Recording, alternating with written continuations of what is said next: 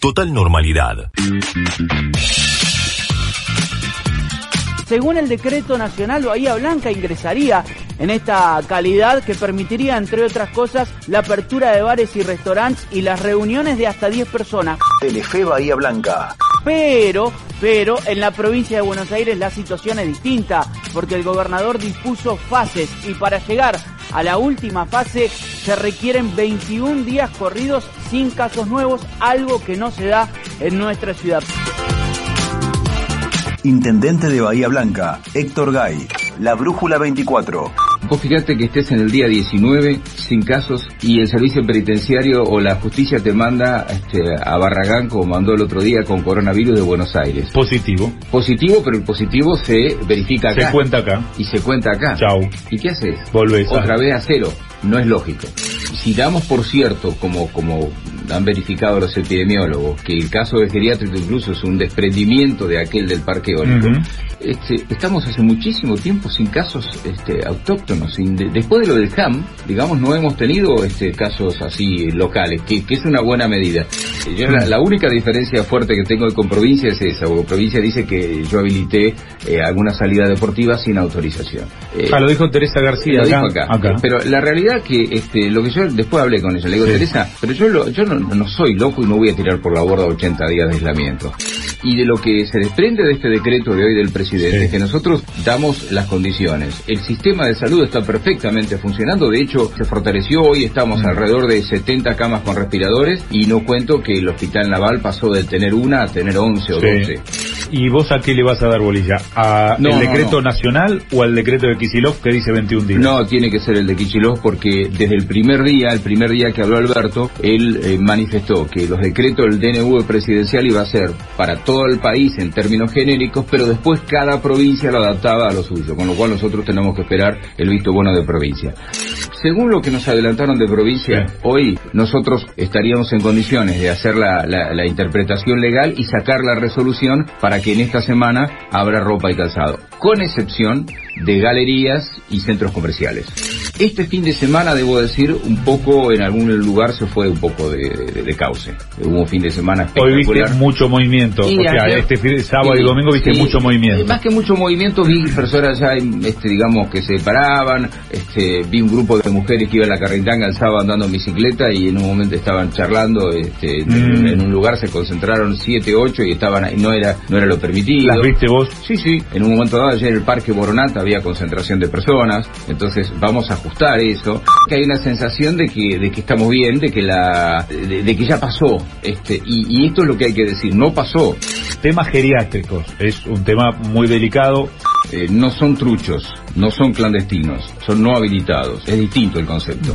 Eh, no sí. son clandestinos porque alguien conoce, alguien sabe Sí. que está y están, eh, digamos, de algún modo. Eh, Es como la época que se hablaba de radios legales y radios clandestinas. No eran clandestinas y salían al aire. En todo caso eran ilegales y legales. Sí. Y esto es lo mismo.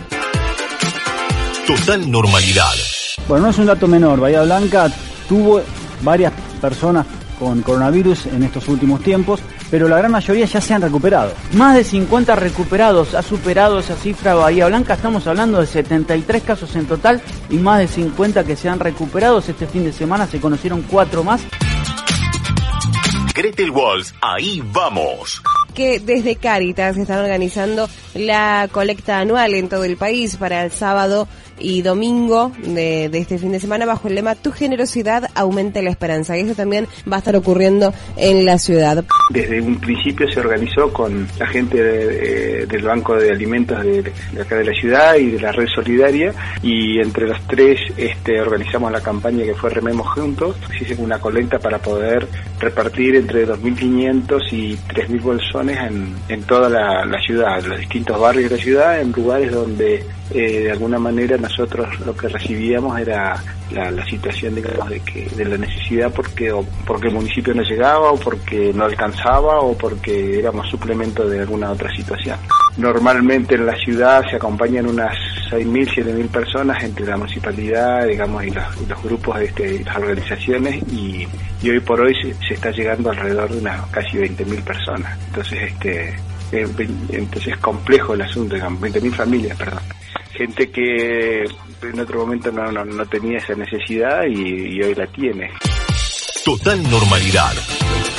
Y está el ministro de Salud de la Nación en línea, Ginés González García. Doctor, muchas gracias por atendernos. Reinaldo 7K se lo saluda en Radio con vos. ¿Cuál es el balance que hace usted? No, no, yo creo que la cuarentena ha tenido un resultado espectacular, que no es simplemente mi opinión, son los números, son eh, se cuantifica perfectamente. Lo que pasa es que, Reinaldo, a veces la gente no, no valora lo que no sucedió. Yo que he tratado toda mi vida de hacer prevención, o sea que las cosas no ocurran, sucede eso. Cuando las cosas no ocurren nadie valora el valor, justamente, valga la redundancia, de que no hayan ocurrido. Si usted recuerda las curvas iniciales hechas de todos lados, daban aquí una cantidad de, muertos, una, una cantidad de internados que en realidad no se ha dado. El Destape Radio. Ya estamos en comunicación con el gobernador de La Pampa, Sergio Silioto. Buenos días, gobernador. ¿Cómo le va? Roberto Navarro le habla. Hubo eh, en estos días, el fin de semana, un comunicado de Juntos por el Cambio, donde directamente dice que Macri no hubiera llamado a una cuarentena, que hubiera apelado, le hubiera dicho a la gente que hiciera lo que quisiera y que bueno, que cada uno por su propia responsabilidad tomara la decisión de salir o no salir. ¿Qué, qué opina respecto? Y estaríamos cagando fosa como Bolsonaro, porque no alcanzaría ni, ni las morgues ni los cementerios. Esa es la triste realidad de lo que hubiera pasado. Seamos positivos y, hablemos con orgullo del presidente que tenemos y la directiva y ese, y ese equipo fortalecido, muy, muy, muy cohesionado y con un objetivo muy claro que somos el presidente y los 24 gobernadores, con un norte muy claro que es la salud de los argentinos primero. Total normalidad. Juana Viale, La Noche de Mirta, Canal 13. Como periodista, en tu vida personal has sufrido amenazas o, aprietes de algún de todo tipo. Alfredo Leuco. De todo tipo, de todo tipo, sobre todo durante los más de 12 años del kirchnerismo y durante el último gobierno de Cristina fueron muy feroces. Tomé una decisión de ejercer el periodismo con la mayor honradez. Yo me dediqué al periodismo para tratar de ayudar, digamos, ayudar a construir la mejor sociedad la ciudad de Olavarría ha vuelto hoy a la fase 1 de la cuarentena después del brote de casos de coronavirus que se registró la semana pasada. En total son 34 los nuevos infectados, hubo 3 hace unos 40 días atrás, pero a lo largo de esta semana se fueron sumando casos, lo que ha llevado a las autoridades a directamente ordenar el cierre de todos los comercios, mantener abiertos únicamente los esenciales eh, entre las 8 de la mañana y las 4 de la tarde. Control en los barrios, el municipio comenzó un trabajo de instalar monitoreos en distintos sectores de la ciudad de Bahía Blanca. El objetivo es evitar la circulación del virus. Van a haber referentes de salud en distintos barrios carenciados de la ciudad. Total normalidad.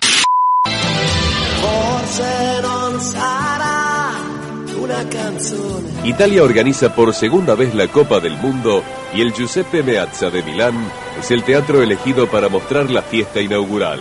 Ese día, el 8 de junio, Argentina comenzaba a defender su título de campeón frente a Camerún.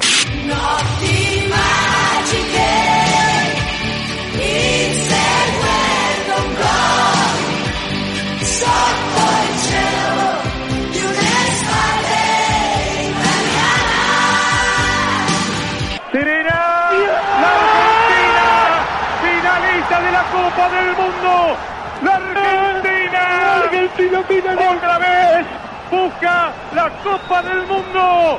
Ha dejado afuera a Italia. El árbitro entendió que hubo infracción de Sensini. Hay tiro penal cuando le quedan 6 minutos. 50 segundos al partido. Favorable a Alemania Federal. Breme, gol. Gol de Alemania. Alemania Federal se ha clasificado campeón del mundo.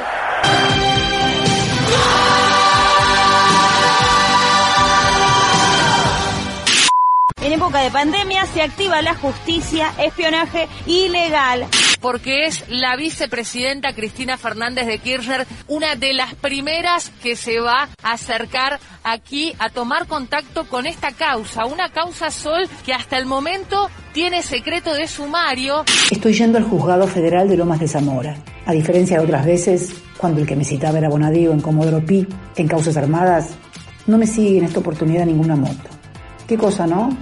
En aquellas oportunidades llegaron a ser dos motos con cámaras transmitiendo en vivo y en directo mi desplazamiento por la ciudad. Es raro que no me sigan, digo, porque la causa judicial por la que estoy convocada es un verdadero y auténtico escándalo, inédito. Información que se conoció hoy a partir de la publicación de la lista de periodistas, académicos y empresarios que fueron sometidos a espionaje durante la gestión de Mauricio Macri en el año 2018. Se encontró increíblemente en uno de los discos de la Agencia Federal de Inteligencia un montón de material que lograron recuperar y que da cuenta de correos electrónicos pinchados a distintas personalidades. Pusimos a Luis Majul porque es uno de los emblemas, alguien que salió a posicionarse en los últimos días. A ver lo que dijo Majul pedirles que autoricen solo a los letrados, a mis letrados, acceder a los correos privados nuestros que hayan sido acompañados como prueba.